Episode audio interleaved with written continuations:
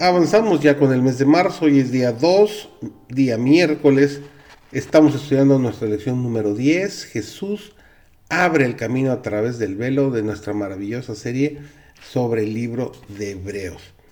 Su servidor David González, nuestro título de hoy es El camino nuevo y vivo a través del velo. Los que verdaderamente creen en Cristo se sientan junto a Él en los lugares celestiales. Aceptemos la insignia del cristianismo no es un distintivo externo, no es usar una cruz o una corona, sino algo que revela la unión del hombre con Dios.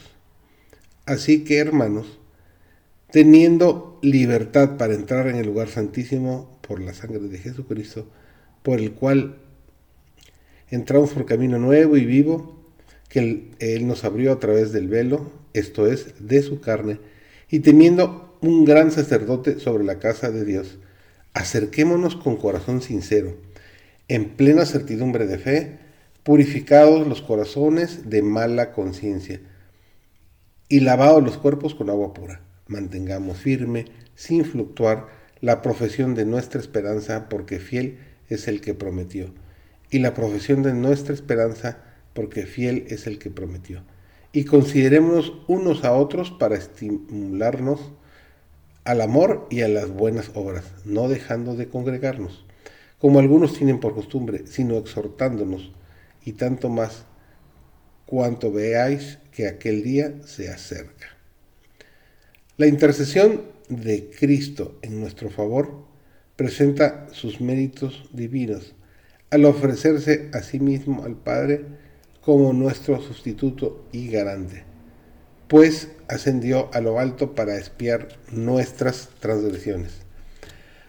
Por lo cual puede también salvar perpetuamente a los que por él se acercan a Dios, viviendo siempre para interceder por ellos. No sé, uno dice el libro de Hebreos, el capítulo 7 y el versículo 25.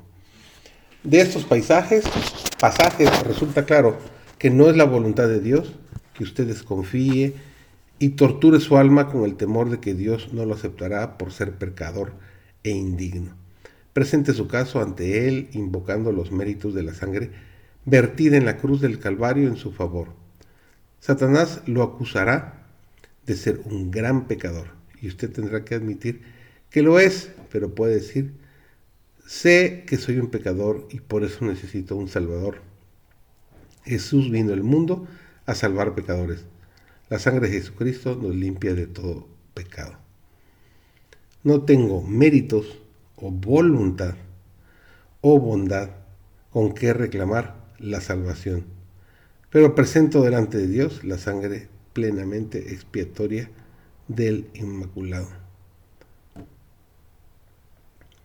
Cordero de Dios que quita el pecado del mundo. Este es mi único argumento.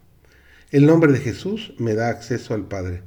Sus oídos y su corazón están atentos a mi más débil súplica y Él satisface mis necesidades más profundas. Cristo vino para dar al mundo un ejemplo de lo que podría ser la humildad perfecta unida con la divinidad. Presentó al mundo una nueva fase de la grandeza cuando exhibió su misericordia, compasión y amor Dios dio a los hombres una nueva interpretación de sí mismo. Como cabeza de la humanidad, enseñó a los hombres lecciones en la ciencia del gobierno divino, por las cuales reveló la rectitud de la reconciliación, de la misericordia y de la justicia.